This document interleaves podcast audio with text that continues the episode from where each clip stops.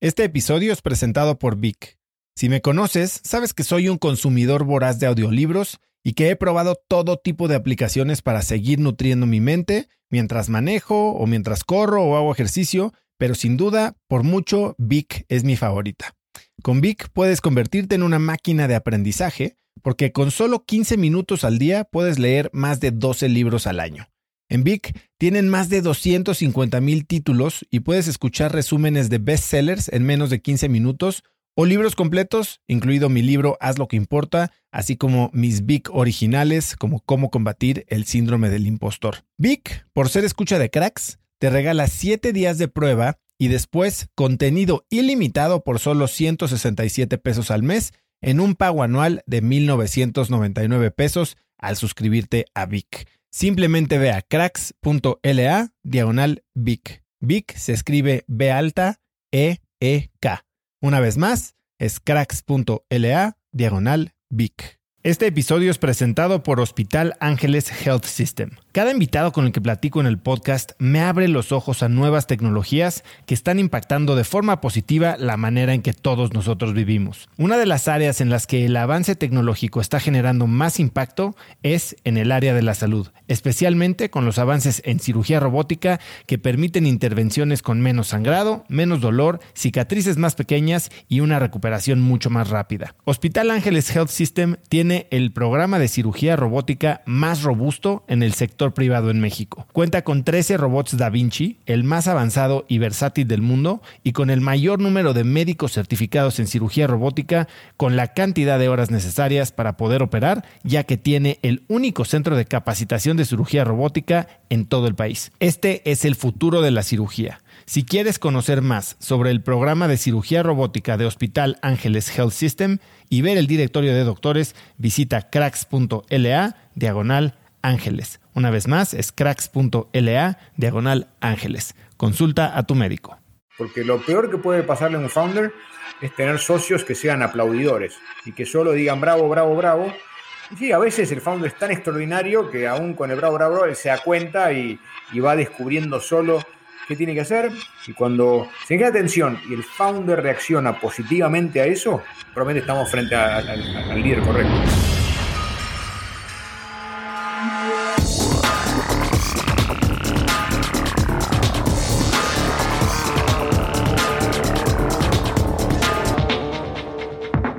Hola y bienvenidos a un nuevo episodio de Cracks Podcast. Yo soy Osotrava y entrevisto cada semana a las mentes más brillantes para dejarte algo único y práctico que puedas usar en tu vida diaria. Hoy tengo como invitado a Hernán Casá. Puedes encontrarlo en Twitter como arroba Hernán K.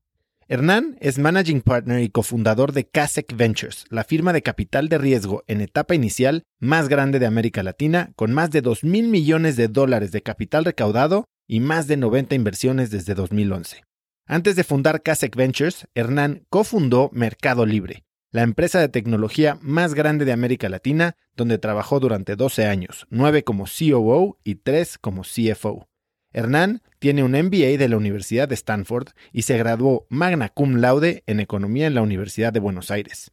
Hernán también fue seleccionado Emprendedor Endeavor en 1999 Galardonado con el reconocimiento Los Jóvenes Sobresalientes de Argentina por la Cámara Junior Internacional en 2004, elegido Emprendedor Establecido en Endeavor en 2009 y elegido Emprendedor Maestro del año 2018 por Ernst Young Argentina. Hernán y yo hoy hablamos de los errores más comunes al empezar un startup, de lo que se necesita para tener éxito como emprendedor y de cómo aprender no solo de nuestros errores, sino también de nuestros éxitos. Con esto dicho, espero que disfrutes mi entrevista con el Midas Latino Hernán Casa. Hernán, muchas gracias por tomarte el tiempo. Sé que eres de los hombres más ocupados de América Latina, más populares, más buscados, así que sé lo que vale tu tiempo. Muchas gracias por estar en Cracks. No, muchas gracias por la invitación, un verdadero placer. Hernán, vamos a platicar obviamente de tu historia con Meli, de el gran éxito que han tenido con Kasek, pero quiero empezar eh, por, por, tu oscuro pasado, por decirle de una manera. Eh, vamos a hablar un poco de tu tiempo en, en las Fuerzas Armadas de Argentina. Eh, tú estuviste un poco más de un año, ¿no? fuiste marinero. Cuéntame un poco qué aprendiste, qué se te queda a ti de esas épocas. Sí, para aclarar, era una de las últimas épocas donde en Argentina todavía existía el servicio militar obligatorio, así que no, no fue una opción, sino una obligación que tuve para con la patria. Y sí, por, el número de sorteo que había tenido, me tocó ir a, la Marina. Y luego de unos primeros dos meses de instrucción un poco más militar, eh, el resto de mi estadía allí la hice eh, siendo casi que secretario, asistente de, algunos capitanes y hacía cosas muy importantes para la nación como atender el teléfono, pagarle las cuentas o servirles café. Todos hemos pasado por eso. Pero bueno, realmente creo que, a pesar de todo, tratando de ser eh, optimista, eh, creo que de todo se aprende y estaba haciendo algo que no tenía muchas ganas de hacer, que no tenía escapatoria, que me demandaba muchas horas, pero así todo comencé la universidad y en el poco tiempo que, libre, que tenía libre iba dando algunos exámenes. Eh, cuando por alguna razón no podía ir en la fecha del examen, eh, iba con mi traje de marinerito a darle un poco de pena al profesor para que me lo tome el día siguiente o, el, día anterior para que eh, no, no me retrase. Y nada, son esas cosas que es una pequeño obstáculo que me, puse, me puso la vida y bueno, lo pude pasar sin, sin grandes problemas. Y hablando de burocracia militar, eh, después pasaste ya varios años eh, en Procter, ¿no? Y, te he oído decir que Procter es la empresa que es, no por, bueno, sí tiene grandes líderes, pero que además de tener grandes líderes, tiene mejores procesos. Háblame un poco de, de, cómo viviste la burocracia ahí, porque entiendo que fue de lo que te sacó, pero fue de lo que después permaneció contigo. Sí, sin duda mi experiencia en Procter Gamble fue muy formadora diría que es una empresa escuela, porque tiene realmente, primero, muy buenos procesos de, selección de talento, después muy buenos procesos de formación de sus profesionales y sin duda muchísimos procesos, ¿no? Que yo empecé a valorar cuando me fui, porque siempre respeté a la compañía y el éxito que había tenido durante casi siglo y medio, ¿no? Pero había, yo era un joven ahí profesional, me habían puesto a cargo de algunas marcas y yo veía con mucha evidencia qué había que hacer para esas marcas, como, no sé, cambiar el diseño de, algunos de los productos, eh, incorporar fórmulas nuevas eh, en algunas de, las, eh, de las cosas que vendíamos, hacer un programa de marketing un poquito más moderno o cambiar los precios de algunos ítems y todas cosas que realmente me parecían muy obvias y que yo iba le contaba a mi jefe y mi jefe me decía, ah, muy bien, escribe una recomendación. Y tenía que escribir una recomendación que ya me llevaba un montón de tiempo porque era un proceso muy, muy detallado. No había que bajar en una hoja y solo una hoja todo lo que uno quería hacer. Entonces, imagínate, por más que usase un tipo de, fuente muy, muy pequeño, no entraba toda una hoja. Entonces había que, ponerse muy creativo y, después tenía que ir y conseguir literalmente unas 7, 8 firmas. Que conseguir las firmas del jefe de, supply chain y una firma del jefe de, no sé, de, los químicos para probar las fórmulas y del jefe de ventas para probar los, los cambios de precios. El sistema que me parecía muy burocrático que terminaba haciendo que en lugar de implementar los cambios de un día para el otro, se acabasen implementando luego de dos o tres meses. Pero con el tiempo empecé a entender que eso tenía realmente una razón de ser, ¿no? Y que independientemente si quien estaba haciendo eso era Hernán o quien fuera, el pasar por el proceso de escribirlo ayudaba a articular bien esa estrategia y asegurarse que no tuviese vacíos importantes, el hecho de, tener que pasar por todas estas aprobaciones también hacía que toda la organización estuviese alineada y que también, no sé, tal vez la persona de ventas me decía, no, no puedo bajar este precio, no puedo subir este otro, porque el acuerdo que tenemos con el canal de distribución es tal cosa. Entonces aseguraba que nadie haga algo que estuviese en, el nivel micro siendo correcto, pero a nivel macro de la compañía tal vez errado, ¿no? Y, la verdad que fue un súper proceso de, aprendizaje. Me acuerdo que me frustraba mucho en la época todo ese proceso de, porque era para, cada cosa que había que hacer, había que pasar por, por eso de escribir una recomendación o juntar las aprobaciones. Pero cuando empezamos Mercado Libre, en una versión mucho más light, pusimos gran parte de todos esos procesos eh, en, juego porque nos dimos cuenta que tenían una razón de ser. Así que sí, realmente la experiencia de Procter fue muy buena. Y cuando muchas veces emprendedores, me, sin, saber mucho qué quieren hacer, me dicen, ¿qué hago? si no sabes qué hacer, ve y trabaja en una de estas empresas formadoras de talento, que no importa qué termines haciendo luego, lo que aprendas ahí te va a servir. Y yo, de hecho, estaba vendiendo pañales y shampoos y me vino muy bien para después ser una compañía de tecnología, ¿no? Porque al final del día el, concepto de, organización, de negocio, de toma de decisiones es, bastante parecido casi que en cualquier mercado. ¿Qué, ¿Qué, le recomendarías entonces a alguien? Porque entiendo que esa era como que la recomendación cuando éramos tal vez hace 10 años o 15 años. Hoy yo escucho que muchas de estas mismas recomendaciones van más giradas hacia trabaja en una startup. Hay muchos emprendedores que no saben qué hacer. ¿Les recomendarías más ir por una empresa más establecida o a una startup que digamos que hoy se están creando los nuevos Procter Gamble, ¿no? Eres un inversionista en valoreo, que esa es la tirada, ¿no? Entonces, ¿cuál sería tu, tu opción para esta gente? Ah, es una muy buena pregunta. Eh, dos pasos para atrás, la primera pregunta que suele surgir es, ¿voy a trabajar a una empresa o voy a trabajar a un banco o una consultora? ¿no? Y sin duda, en buenas consultoras o buenos bancos uno puede aprender prácticas muy útiles que le pueden servir a uno en el futuro, pero realmente mi recomendación es ir a trabajar a una empresa porque hay cosas alrededor de manejo de equipo, gestión de, fuerzas de venta o de equipos de desarrolladores, que, es muy difícil eh, aprender en, estos, en los bancos o en las consultoras. Y después, sobre todo, también hay una cuestión que es eh, ownership, ¿no? Hacerse dueño del resultado.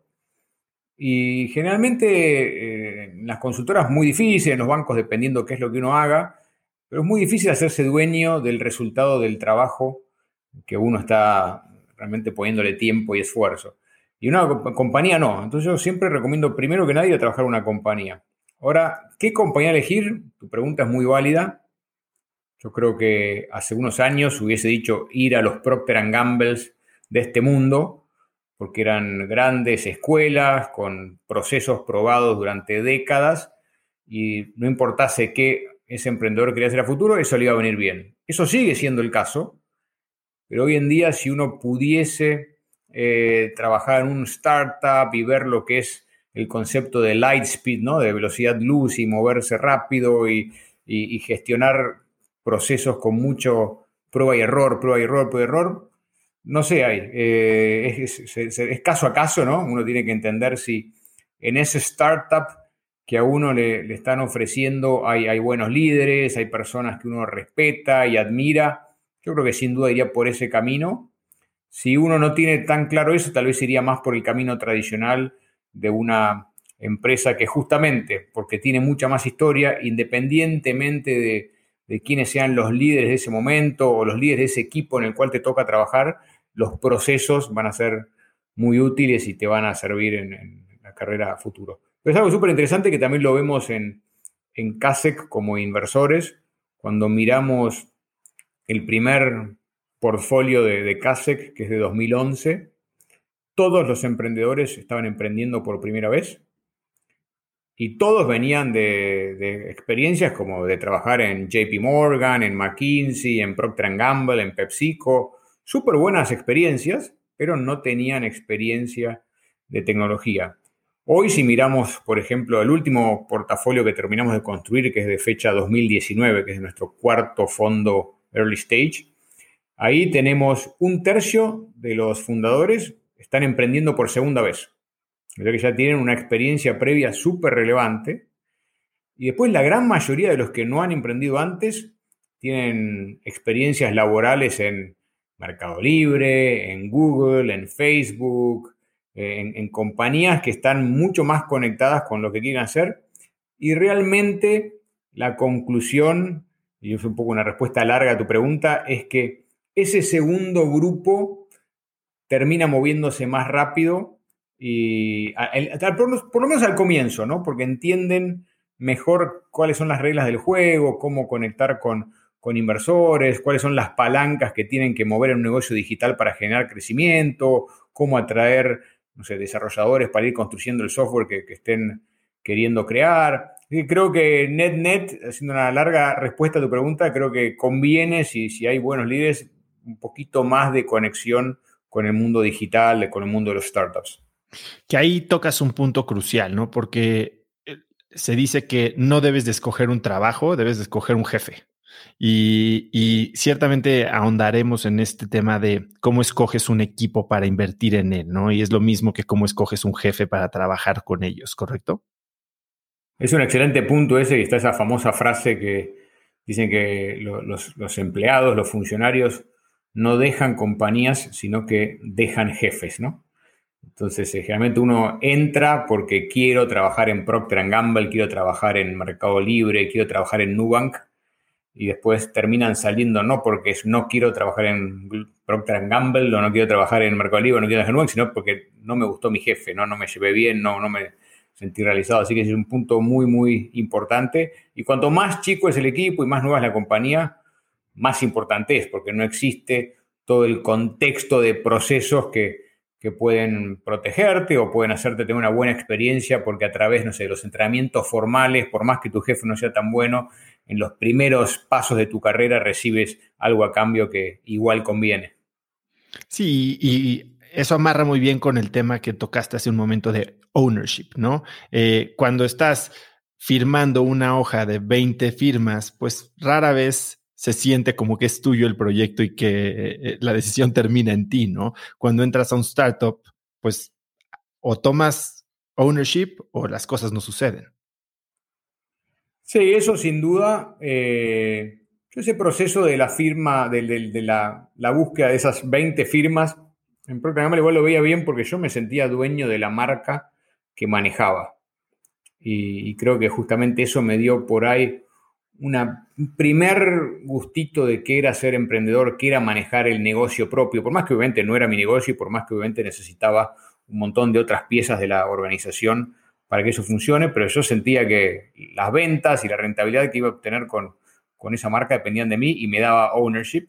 Sin duda, cuanto menos burocrático es el proceso, uno siente eso más de primera mano. Y al final del día es sentirse responsable de algo, asumir la responsabilidad por algo es el punto clave. Sin eso no existe entrepreneurship. Siempre digo a los emprendedores que lo primero que nada tienen que comprometerse y hacerse dueños de lo que quieren hacer. Sin eso no van a convencer a otros que se hagan dueños, no van a eh, realmente poner el esfuerzo necesario para poder pasar por todos los desafíos que cualquier startup, por más exitoso que sea, va a tener. Avancemos unos años porque te vas a, Stanford, eh, terminas graduándote de ahí, pero tú tenías ya un plan y corrígeme si estoy mal, pero entiendo que querías ser broker y que tenías ya incluso hasta una oferta de consultoría eh, y que hubo un momento después de una conferencia de Steve Jobs que cambió la manera en que pensaban sobre su futuro.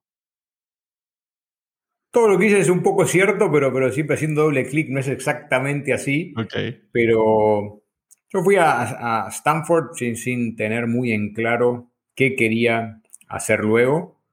Me acuerdo que cuando había escrito mis ensayos para aplicar, había puesto que quería ser emprendedor, pero lo que había puesto como una idea muy remota, ¿no? que eventualmente después de salir de Stanford y tener una carrera un poco más tradicional y probablemente más corporativa, me gustaría tener mi negocio no tenía idea de qué podía ser ese negocio y en ningún lado mencionaba que iba a ser algo relacionado con, con tecnología. Así que estando ahí en, Stanford, eh, tuve distintas ofertas y me terminé inclinando por, por ir a consultoría, que era de alguna manera una forma de extender el MBA, ¿no? De patear la pelota para adelante y, tener uno o dos años más para tomar verdaderamente una, decisión. Y, aparte de un tema no menor que era que las consultoras pagaban el, costo del MBA, ¿no? Entonces este, me, reducían toda la deuda que, yo tenía en ese momento. Eh, pero bueno, estando en Stanford en el 97, 98, 99, en pleno boom de Internet, era imposible no conectar con, el mundo tecnológico, con el dot-com boom, con todo lo que estaba pasando con Internet. Y me fui metiendo en eso. Y de hecho, durante mi segundo año en Stanford, empecé a trabajar en una compañía, en un proyecto, que me vino bárbaro porque me permitió meterme de primera mano a, lo que era el mundo tecnológico, a lo que era armar un negocio, liderar equipos. Eh, salí un poco de, la charla de café constante que, uno tenía en ese momento, que era súper interesante e intensa, pero al final del día era pura teoría y ahí me fui a la práctica de lleno. Y, bueno, esas conversaciones, eh, Marcos Galperín, que, quien todavía es el CEO de Mercado Libre, estaba ya empezando a pensar Mercado Libre el modelo de eBay de alguna manera en Latinoamérica. Y bueno, éramos amigos y como yo estaba haciendo algo de tecnología y él estaba pensando hacer algo de tecnología, nos conectamos, empezamos a hablar mucho de, las experiencias e ideas que cada uno tenía.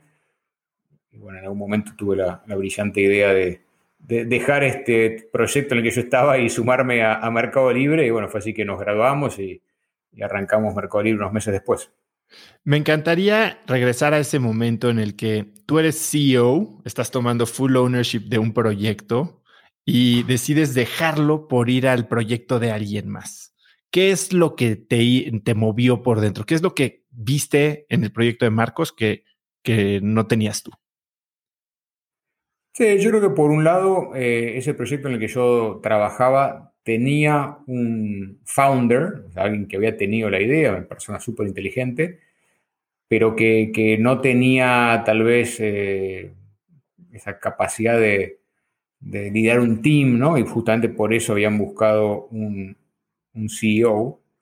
Y era un proyecto un poquito eh, distinto a la, típica historia de entrepreneurship que uno lee en los libros del Silicon Valley, ¿no? Porque era este founder con una idea muy, muy, muy interesante, pero sin necesidad, ni interés, ni, talento para liderar el equipo, sin un equipo, eh, con inversores que, estaban ahí involucrados tratando de hacer que las cosas sucedan. De hecho, habían construido una consultora para que la consultora escriba el business plan. Entonces era una idea un poquito rara. Eh, yo creo que hice un relativamente buen trabajo mientras estuve involucrado en eso y ayudé a, que, a unir las partes y, realmente fui un poco el, catalizador de algunos de esos procesos que la compañía necesitaba hacer para tener un business plan, tener un equipo inicial, lanzar un primer producto, pero en ningún momento me estaba apasionado por eso, ¿no? Me pareció una excelente experiencia para hacer mientras como casi que complementaba la preparación que estaba teniendo en Stanford en, las clases formales.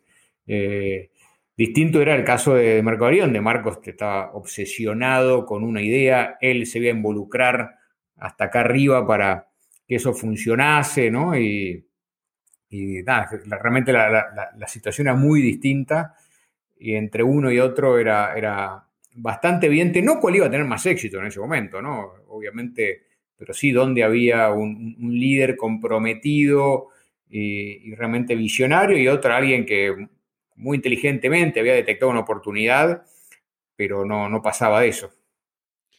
Hablaste de el business plan hecho por una consultora, pero también en Mercado Libre me comentabas que tampoco había mucho business plan que digamos al inicio.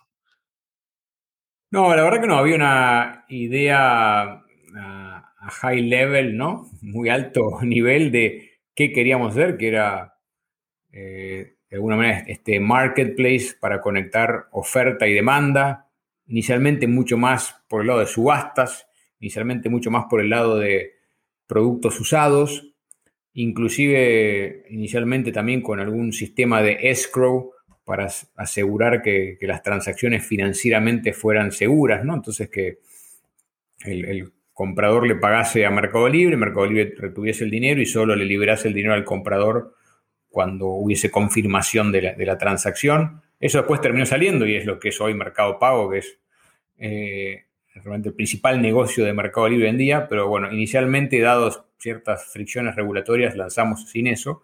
Pero esa era la idea inicial de, de Mercado Libre. Creo que, no sé, Marcos había preparado dos, tres páginas de PowerPoint, no mucho más, con, su idea muy high level.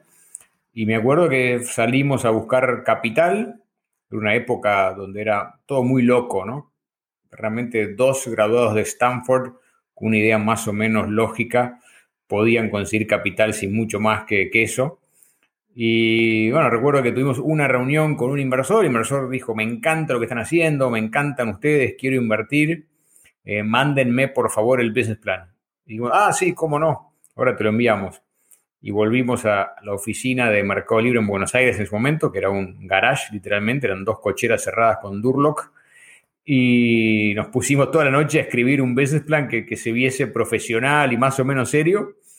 Y, y se lo mandamos a este inversor. Y el inversor con ese business plan nos hizo una oferta que después la sacó de la mesa interesantemente, y hasta el día de hoy se está arrepintiendo. No, me imagino. Justo, había, justo eh, una de las cosas que, que, no tuvo Mercado Libre fue creatividad en la idea de construir este marketplace de subastas, porque nosotros creíamos que éramos la única compañía que estaba haciendo eso, pero al minuto que, salimos al aire salieron literalmente otras 60, 80 eh, compañías haciendo exactamente lo mismo y este inversor se asustó un poco por, por eso y, se echó para atrás.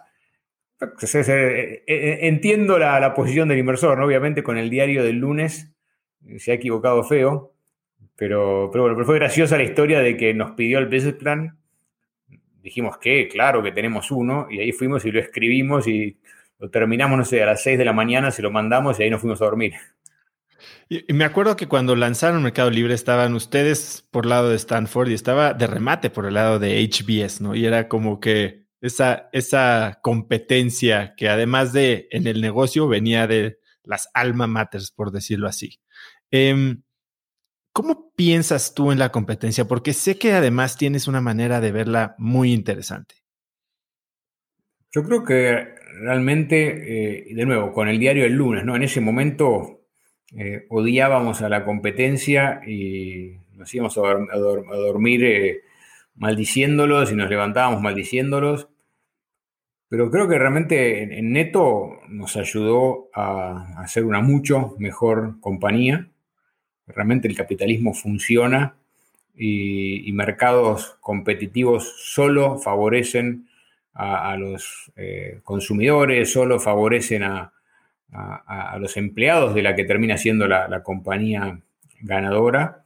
Y yo creo que nos hizo movernos mucho más rápido, ser mucho más profundos en nuestro análisis de cualquier cosa y siempre mirando nuestro propio plan, ¿no? No es que mirábamos, no era que accionábamos a partir de lo que hacía la competencia. En ese sentido creo que siempre tuvimos una convicción bastante alta de lo que estábamos haciendo, entonces no es que miramos a la competencia para ajustar nuestro juego, pero sí porque había competencia y sabíamos que, sobre todo en este modelo de negocios, no era que había lugar para 80, había lugar para uno, dos a lo sumo.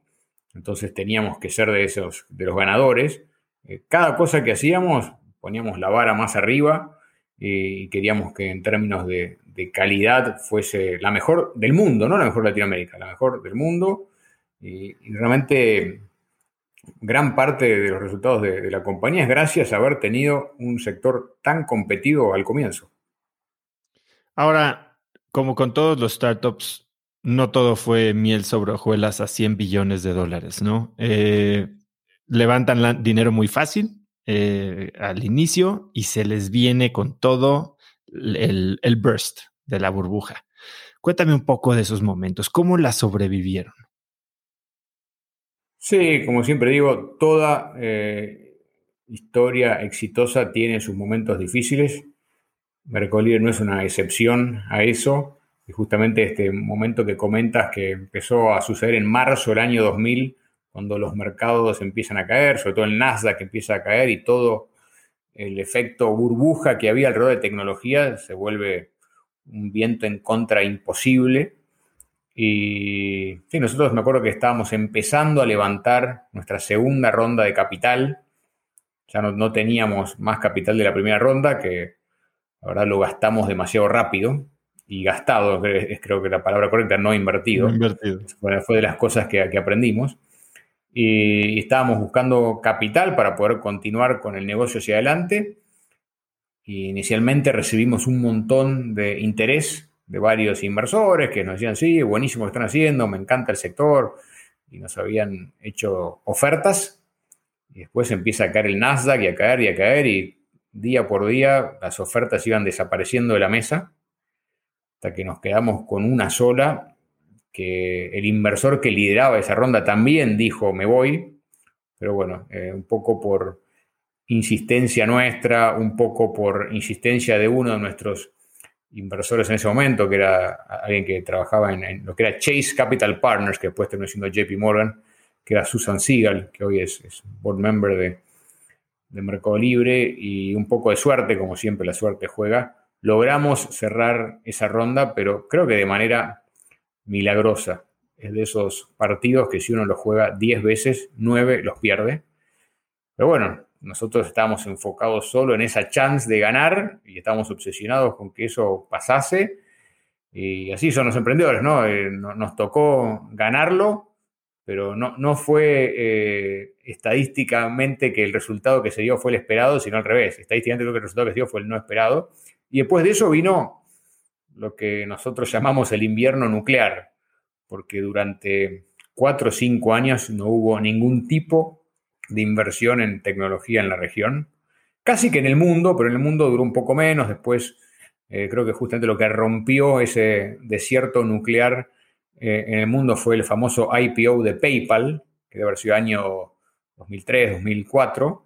Y en Latinoamérica pasó un poco más de tiempo, ¿no? Y, creo que sinceramente no fue hasta el año 2006 que, el mercado se, se reactivó otra vez también esa situación tan difícil nos volvió a ayudar, si bien en el momento la sufrimos mucho, porque levantamos capital y con ese capital en el banco nos dimos cuenta que las reglas de juego habían cambiado para siempre, que el mundo volvía a ser racional y que el dinero volvía a ser un recurso escaso y nosotros teníamos que administrarlo con mucho cuidado, porque realmente teníamos un proyecto en el que creíamos enteramente, pero sabíamos que era un proyecto de largo plazo en ese momento, la facturación de Mercolibre era cero. No, no facturamos. Teníamos ya transacciones, ¿no? Teníamos compradores y vendedores usando la plataforma para poder intercambiar bienes e inclusive tal vez servicios, pero no nos pagaban por eso, porque la damos gratuitamente para poder empezar a tener esa atracción inicial.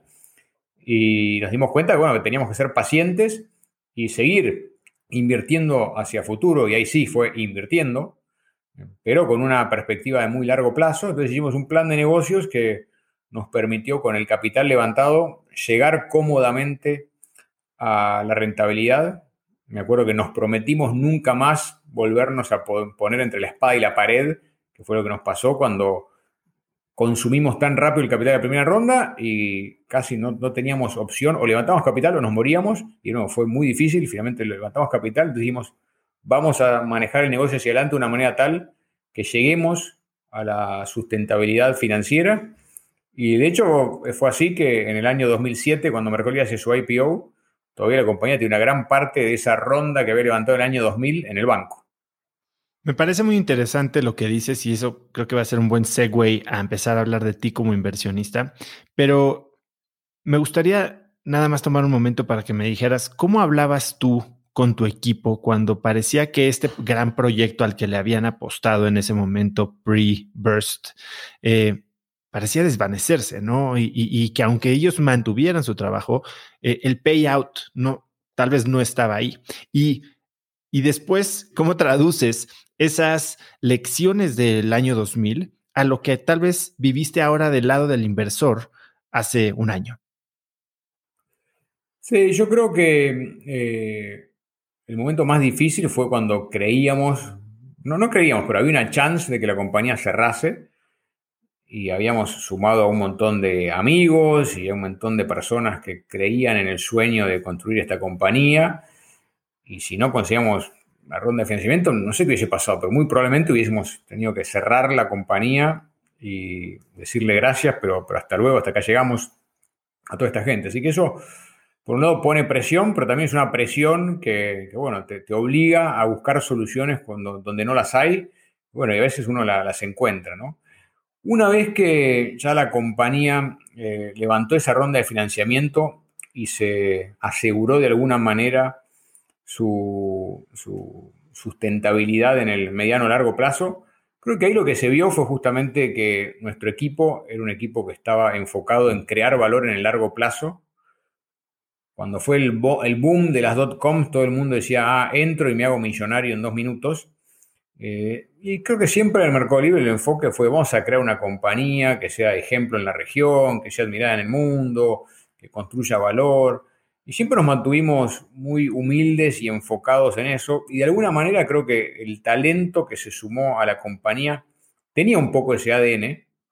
Entonces cuando justamente las cosas, este, esta ebullición desapareció y donde el champagne desapareció y lo cambiamos por, por agua de la canilla, eh, los que estaban realmente enfocados en largo plazo dijeron, bueno, sí, va, a ser un poco más, más lento de lo que creía, pero estamos construyendo valor. Todos los días veíamos que había más usuarios en la plataforma, comprando y vendiendo más cosas, en categorías que tal vez hasta ni nos habíamos imaginado al comienzo. Entonces todo evolucionaba en la dirección correcta, pero a un ritmo un poco más lento de lo, de lo imaginado y sabiendo que el premio iba a venir más en el largo plazo que, en el corto plazo, sí hacíamos las cosas bien y sí teníamos un poco de, suerte. Y creo que esa fue la, gran diferencia que tuvo Mercado Libre frente a la gran mayoría de compañías que vi en ese momento. Había un equipo que creía en lo que estaba haciendo a largo plazo, le gustaba ese sueño de armar esta compañía de tecnología desde Latinoamérica. Y justamente fue lo que hizo que cuando vino este desierto eh, nuclear, la gente se, enfocó en, ejecutar lo que tenía que hacer en el día a día para ir construyendo ese sueño ladrillito por ladrillito.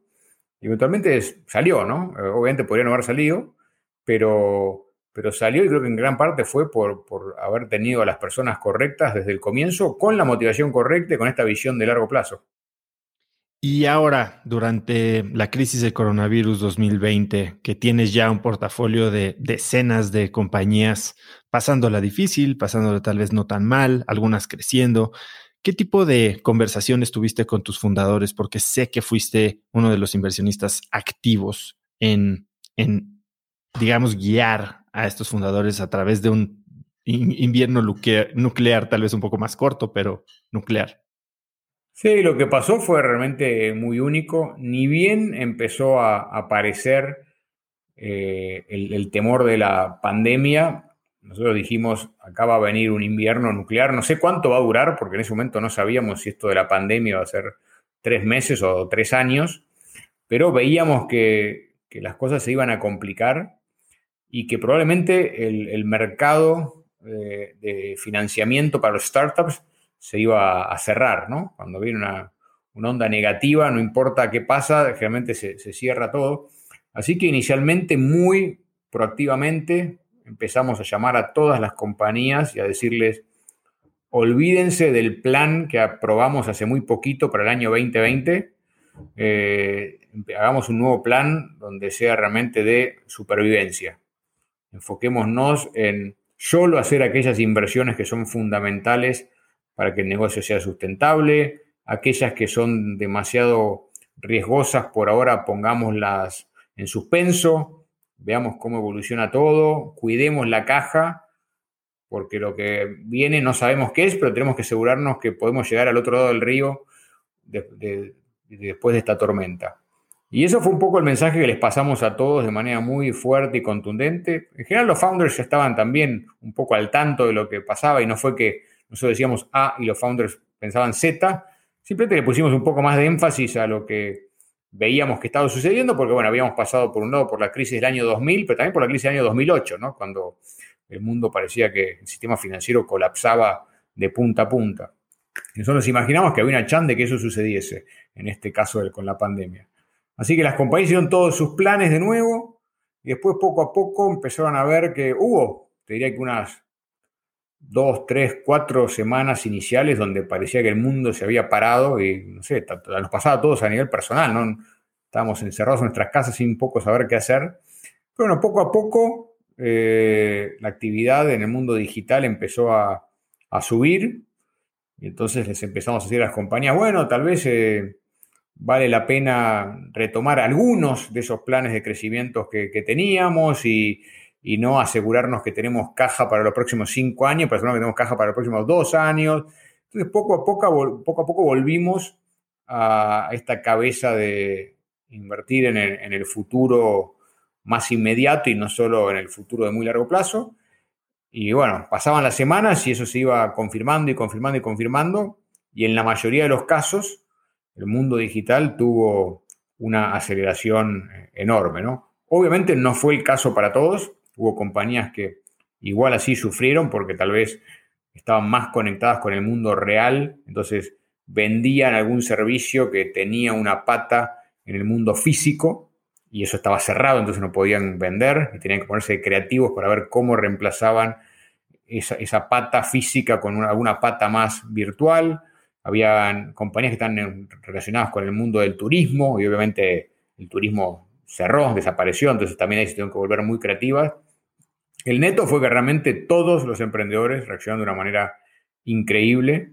Estoy convencido que hoy tenemos eh, muchas mejores compañías y también mejores emprendedores, ¿no? Porque aprendieron lo que significa ser un líder en momentos difíciles, en momentos de cambio, y la verdad que todos lo, hicieron muy bien.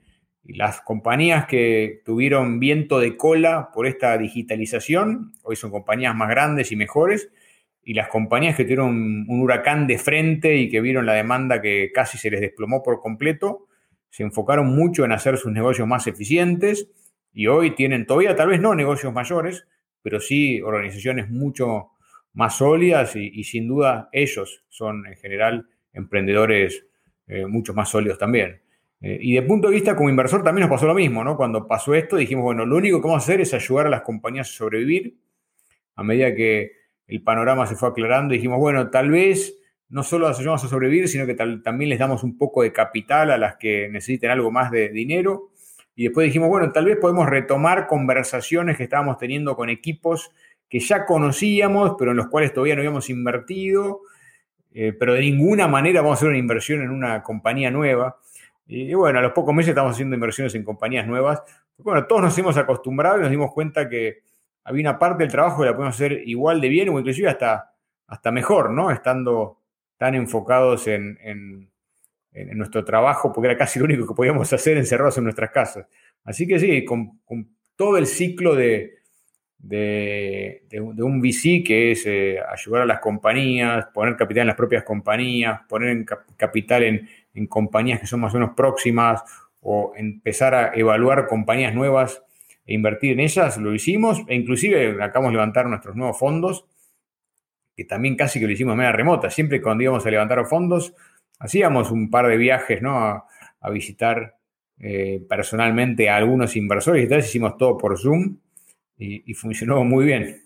Bueno, son los fondos más grandes, ¿no? Veo cuatro fondos, un billón de dólares después, 75 compañías, unicornios. Otra vez parece que miel sobre hojuelas, ¿no? Pero cuéntame un poco, cuando empiezan CASEC en 2011, eh, tú y Nicolás, creían que, que ya se la sabían, ¿no? Como, como emprendedor exitoso, pues voy a emprender una segunda vez, ya me la sé. ¿Qué sorpresas te llevaste cuando arrancan CASEC? Sí, la, verdad que siempre eh, nos gusta ser humildes y, reconocer que, no sabemos todo, pero cuando estábamos empezando a invertir, creíamos que sabíamos perfectamente qué significaba ser un inversor, porque habíamos sido un emprendedor, habíamos tenido inversores del otro lado, nos habíamos dado cuenta como emprendedores qué era lo que nuestros inversores no tenían, nosotros sentíamos que teníamos todo eso, que era la capacidad de conectar con, los founders por haber sido ex emprendedores, la capacidad de ayudarlos, no solo con cuestiones de vamos a discutir a alto nivel alguna estrategia, sino me parece que tal vez el plan de crecimiento tiene que ir por acá o la estrategia de cómo armar la infraestructura tecnológica tiene que ir por allá. creíamos que realmente podíamos ayudar un montón a, los emprendedores y realmente fue el caso, pero había un, par de diferencias muy importantes que al principio no las tuvimos tener en cuenta. Una es esto de que al final del día uno está construyendo un, portafolio y lo que importa es maximizar el retorno de ese portafolio, no salvar a todas las compañías del portafolio, ¿no? Entonces, eh, si bien nosotros eh, queremos ayudar a todos los emprendedores, porque obviamente todos merecen nuestra atención y a la vez, si no, si no ayudamos a todos, después el día de mañana algún emprendedor va a decir, ah, cuando yo tuve un momento difícil no me ayudaron, entonces no queremos que suceda realmente los queremos ayudar a todos.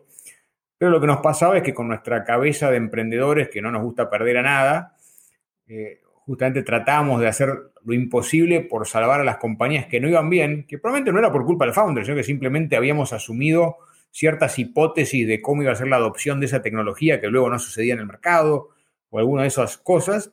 Eh, pero nosotros nos, abocábamos a salvar a esa compañía porque no queríamos tener un, write-off.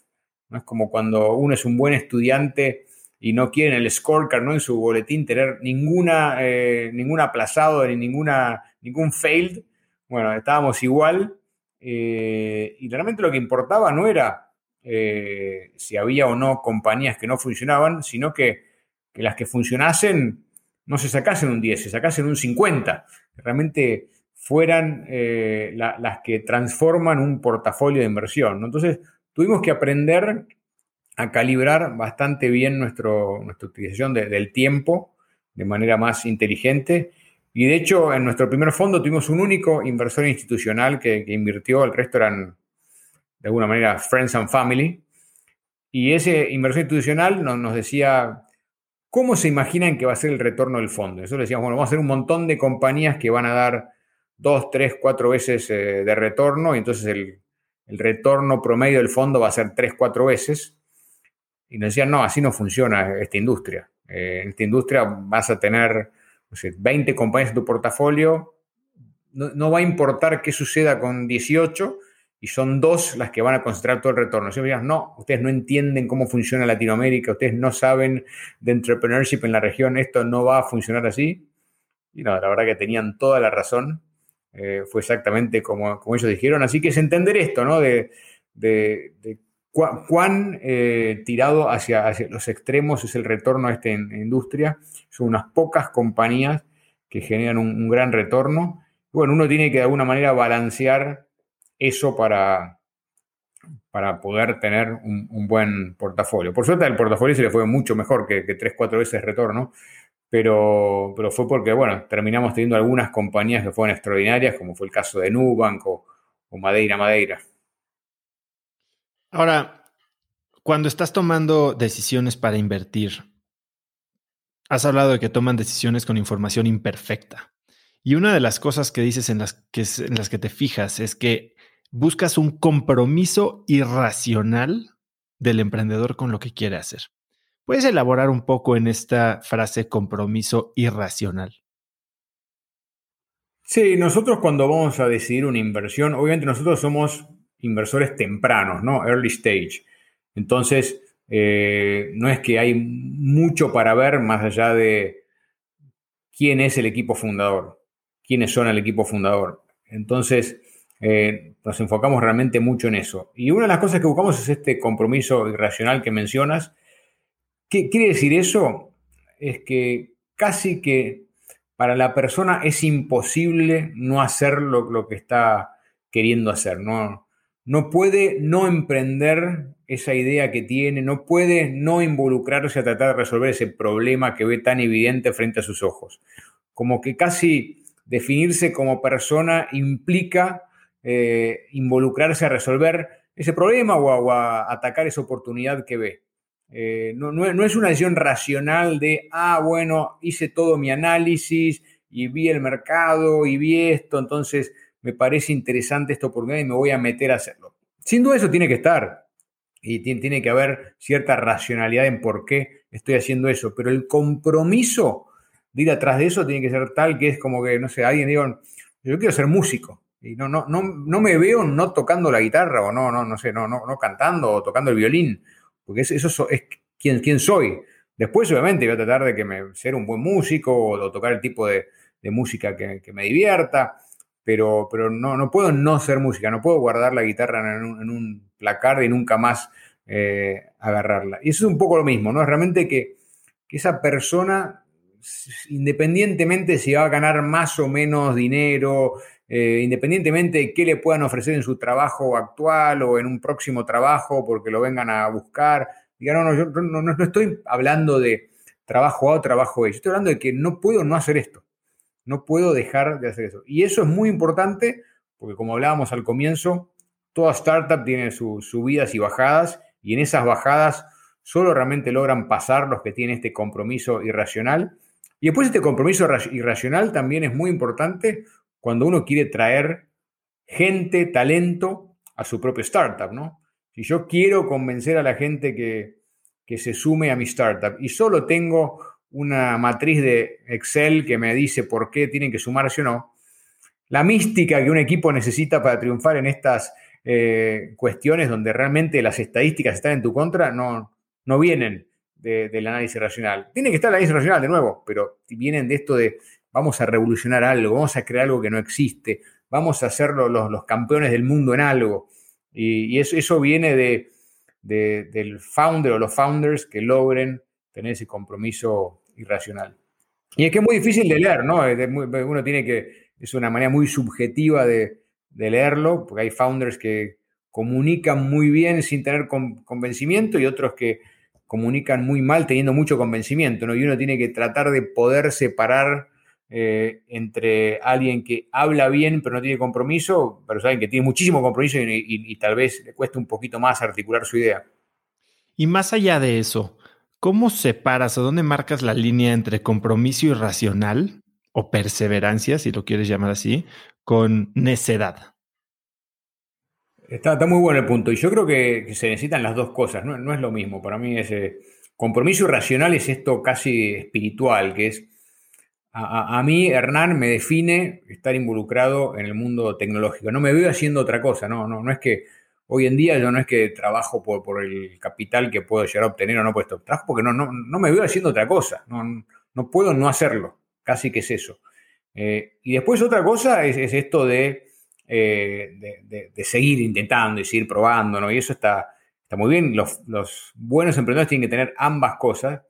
Eh, para mí, el buen emprendedor tiene que ser un poco eh, necio, porque si no, o sea, ser necio significa ser un poquito cabezadura, estar un poquito más convencido de lo que uno quiere hacer que, lo que es el consenso. Y generalmente para emprender uno tiene que ir un poquito contra el consenso, porque si no, estaría lleno de emprendedores, ¿no? Si, si, el consenso sería hacer lo que están haciendo ellos.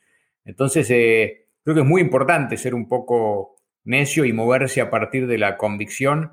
Ahora, eso no quiere decir que uno no va a escuchar a otros, eso no quiere decir que uno después de probar cinco veces no va a decir, bueno, ¿sabes qué? Me parece que tal vez es momento de, recalibrar un poco mis ideas, pero yo prefiero sin duda un founder que sea necio que un founder que sea muy permeable al feedback de otros. Nosotros cuando buscamos founders siempre definimos como el founder ideal aquel que, se mueve en esa área tan finita y tan difícil de encontrar que es, por un lado, escucha mucho, porque es, importante escuchar, porque, como decías antes, todo esto es muy imperfecto, uno no tiene, entonces toda información suma, pero a la vez que tiene mucha convicción y va a hacer lo que le parezca, no va a hacer lo que le digan. Y generalmente lo que sucede en el mundo es que aquellos que escuchan mucho eh, son los que hacen lo que le dicen y aquellos que tienen mucha convicción a veces no escuchan a nadie, ¿no? Y, lo ideal es estar un poco en el medio donde escucho y eso me ayuda a calibrar mi propio plan de negocios, pero no me cambia de idea, no me cambia el rumbo. El rumbo lo tengo claro y sé a dónde quiero ir y voy a ir ahí. Ahora me viene bien calibrar un poquito, ¿no? Con esta información que recibo de otros. Hablas de que detectar este tipo de, cualidades en un founder es un poco un arte, ¿no? Y ciertamente en los años que llevas invirtiendo, pues has desarrollado esta capacidad. Y he hablado con varios de tus founders, varios de tus inversiones, y concuerdan en lo mismo, que tienes esta, no, sé si llámale facilidad, costumbre o estrategia de retarlos. No importa lo que digan, automáticamente los vas a tratar de contradecir o retar de alguna manera. Supongo que para, para entender qué, tan, qué tanta convicción tienen en su idea. ¿Es, correcto eso? Sí, es exactamente así. Y por un lado, nosotros tenemos eh, admiración absoluta por quienes emprenden y respeto absoluto, respeto profesional infinito y, nunca cuando nos ponemos a desafiar a alguien es desafiar a la persona, ¿no? Pero sí muchas veces, y diría que es casi un modus operandi, como bien dices, desafiar a las ideas, ¿no? Y, ponerlos un poquito en, situaciones incómodas para ver cómo reaccionan, ¿no? y realmente los buenos founders ahí son los que no, cambian, ah, porque le estoy poniendo en una situación un poco difícil, empiezan a cambiar su, idea para ver si se acomodan a lo que uno está esperando. No, al revés, la defienden, pero la defienden no desde el enojo, la defienden desde, no, no porque no estás mirando esto que yo vi en el mercado, o, no, no es así, porque yo creo que igual a pesar de que lo que estés diciendo está sucediendo, nosotros vamos a darlo vuelta por tal o cual razón, ¿no? Y tener un diálogo ahí eh, inteligente donde uno vea que por un lado el founder está eh, convencido y después o tiene buenas razones para estar convencido, o a veces sí concede algunas, pero concede en el sentido de decir, ah, eso está bien, no, no, los, no lo analicé, lo voy a mirar. Pero no es que adapta su plan a lo que uno le diga, ¿no? Y, sí, eso es algo que, lo hacemos mucho, nunca es perfecto, pero generalmente los, buenos founders son los que también entienden que, ese pushback, ¿no? Y ese poquito de tensión es, lo mejor que les puede pasar, porque lo peor que puede pasarle a un founder es tener socios que sean aplaudidores y que solo digan bravo, bravo, bravo. Y sí, a veces el founder es tan extraordinario que aún con el bravo, bravo, bravo, él se da cuenta y, va descubriendo solo qué tiene que hacer, pero a veces cuando tiene gente que les hace un poquito de, les pone un poquito de tensión en el buen sentido y que no, con el único objetivo de crear una mejor compañía. Siempre, al final del día, el objetivo es ese, ¿no? Ayudar al founder a crear una mejor compañía. Y cuando se genera tensión y el founder reacciona positivamente a eso, probablemente estamos frente al líder correcto. ¿Tienes alguna, alguna situación de estas que te acuerdes con especial cariño de algo que tal vez hasta era, era medio impensable lo que estabas retando, pero que lo hiciste para empujar un poco más al founder a tomar una posición más radical que te acuerdes? No, pero por ejemplo hay una que, justamente donde yo, desde mi convicción, creía que el founder estaba equivocado y, el founder, de su convicción, terminó tomando la decisión él, porque al final del día la decisión la toma el founder, no es que nosotros queremos que... Nosotros damos ideas, sugerimos cosas, pero las decisiones las toman siempre los founders. El founder tomó otra decisión y, tenía razón, ¿no? Por ejemplo, en el caso de Madeira, Madeira, me acuerdo que en algún momento cuando la compañía tenía una interfase con el usuario que, que no era la mejor del mercado y había mucha oportunidad, yo con mi cabeza tal vez de, mercado libre y de realmente tener un producto a cara del usuario de lo mejor nivel, les decía, tenemos que enfocar todos los recursos de tecnología ahí. Y, Daniel, el founder, decía, no, yo creo que lo que hay que hacer es construir muy bien el back office para conectar con toda nuestra cadena de, supply, que era un montón de, fabricantes de muebles y cosas para la casa en Brasil, porque eso nos va a permitir disminuir los inventarios, nos va a permitir eh, tener más velocidad de, reacción que nuestra competencia. Yo decía, no, no, tiene sentido hacer eso, no, no. Y bueno, puse pushback, pushback, pushback. El founder estaba muy convencido y siguió haciéndolo. Yo creo que eso fue el, comienzo del despegue de Madeira Madeira, ¿no? Hoy es el, líder de esto en, en, Brasil, una compañía que hoy, hoy no solo vende producto de terceros, sino los propios productos, vende, tiene un marketplace, tiene también, eh, ¿cómo es que se dice?, negocios fuera, ¿no? Tiene retail stores que, están funcionando fuera de, Internet, de una compañía increíble, y, fue a partir del founder que tenía mucha convicción de que lo que tenía que hacer era lo correcto. Y yo creo que él también se convenció que ese proyecto no podía fallar por un poco por mi, mi presión, ¿no? Entonces creo que de alguna manera el resultado terminó siendo mejor para todos. Nosotros terminamos siendo eh, accionistas más contentos porque lo que él hizo estaba bien y le terminó dando mucho resultado a la compañía. Y él también, por, por ese pushback, eh, hizo un esfuerzo extra para asegurarse que esto funcionara y funcionara bien. Hernán, algo que también has dicho en tu proceso de evaluación de inversiones es que tratan de, del lado del, supongo que del modelo de negocio, evitar single points of failure, ¿no? Eh, ¿cómo, ¿Cómo puedes asegurarte que no hay un single point of failure en un modelo de negocio? es una excelente pregunta y en esto no hay nada seguro, así que nunca te puedes asegurar de nada, pero el típico ejemplo es donde tienes un único cliente. Tienes un único cliente, ¿no? Ok, porque Nubank, si no se daba la regulación, pues ese sería un único punto de falla, ¿no? Eh, no sé si, era tan así en el caso de Nubank. Era realmente, había muchas cosas que tenían que pasar en, el caso de, de Nubank. Eventualmente sí, el Banco Central podía de alguna manera decir, prohíbo a los bancos digitales, pero era, un desafío grande, pero no sé si era un único punto de, falla. Eh, generalmente los vemos más cuando tienes, no sé, un único cliente, entonces todo lo que haces se lo vendes a un único cliente. Y por más que le estés creando mucho valor a ese único cliente, si el día de mañana ese cliente se despierta de mal humor y dice no te compro más este servicio o este producto, pasas de facturar lo que sea a cero. O lo mismo cuando tienes un único proveedor, ¿no? Entonces, eh, estás haciendo algo a partir de alguien que, te da la materia prima, sean datos, sea, lo que sea, y si ese proveedor, por un lado decide, viene otro y le dice, te pago el doble, pierdes el negocio un día por otro. Entonces, realmente tratamos de evitar eso. Hay mucho en, a través de los canales de distribución, ¿no? Cuando las, hay unas startups muy buenas que montan negocios arriba de, plataformas, ¿no? De, de WeChat, de, Facebook, de Instagram. Y, y, ahí hay que entender cuándo esa plataforma tiene realmente cabeza de plataforma, entonces dice, no, a mí me gusta que se construyan negocios de largo plazo arriba de lo que yo construí, y cuando tienen un poquito más una posición medio monopólica que dicen, al final del día quiero ser dueño de todo lo que se construya en mi plataforma, entonces dejo que otros accionen mientras no sean muy grandes, pero cuando sean muy grandes los absorbo, ¿no? Y absorbo puede ser que los compran o puede ser que te prohíben para desarrollar su propia solución o que en paralelo van desarrollando su propia solución y te dejan afuera. Y eso es lo que tratamos de siempre de, evitar, ¿no? Que, no, no, caer en ese punto.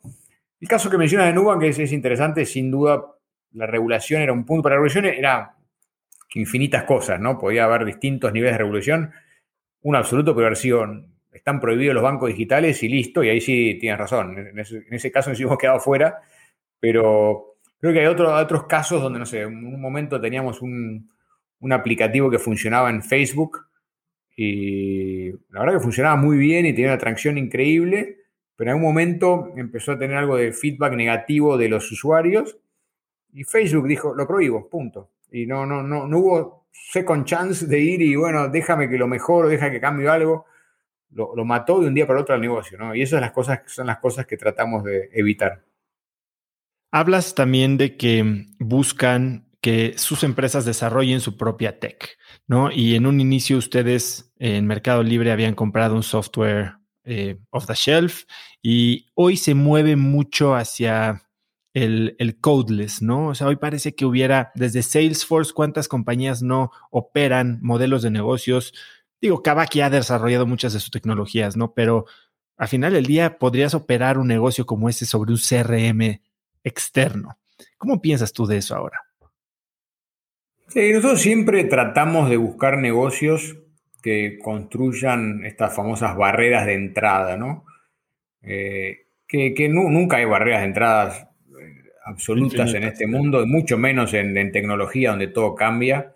Y lo hemos visto a lo largo de la historia que los líderes de tecnología de ayer no son los de hoy, y probablemente los de hoy no sean los de pasado mañana. Tal vez sí de mañana, pero no de pasado mañana, hay que ver dónde, dónde estamos pero sí queremos invertir en negocios donde creemos que si una serie de cosas salen bien, eventualmente ese negocio va a tener una chance de defender lo que ha construido mejor que alguien que está empezando al día siguiente.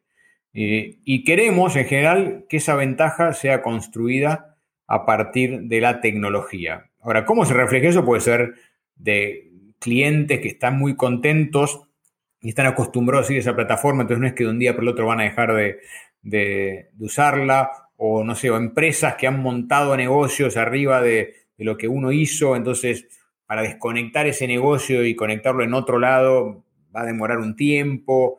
Eh, Realmente para nosotros la tecnología es importante y queremos, queremos que, esa ventaja competitiva se construya a partir de la, tecnología. Ahora, como bien dice, hay veces que la tecnología es desarrollada 100% in-house y a veces que es eh, un poquito un, mashup, ¿no? Traes tecnologías de, distintos lugares y, la inteligencia está en cómo combinarlas y cómo a partir de esa combinación uno puede ofrecer un servicio que es un poquito sticky, ¿no? Que continúa en el tiempo para ese cliente o, proveedor y no es tan fácil de, reemplazar. Pero, sí, así como hacía la pregunta anterior de qué tratamos de evitar, que es este single point of failure, lo que tratamos de, creer en un negocio cuando invertimos es que tiene esa chance de, construir esa ventaja competitiva a lo largo del tiempo.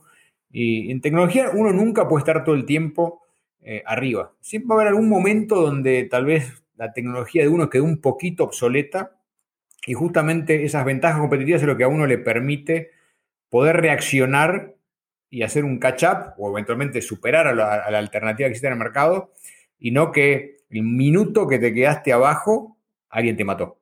Eso es lo que tratamos de, que no suceda con nuestros negocios.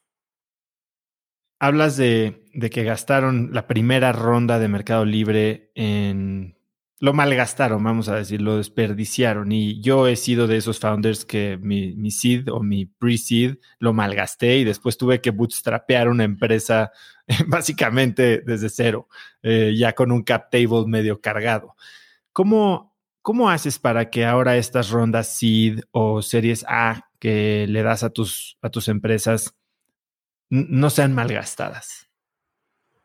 Es una muy buena pregunta también. Eh, por un lado, eh, creo que es importante que las compañías se enfoquen en el largo plazo, que entiendan cómo ese dólar que invierten hoy está construyendo algo para, para el largo plazo, que sean muy sensibles a cuestiones, por ejemplo, como el margen bruto, ¿no? Eh, nosotros no tenemos problema en que tal vez la cuenta final de la compañía termine siendo muy negativa, porque está construyendo infraestructura para usar en los próximos 10 años y obviamente hoy no tiene el volumen que va a tener dentro de 10 años. Entonces la, cuenta no va a cerrar y, el, estado de resultados de la compañía va a ser deficitario. Eso no nos molesta tanto.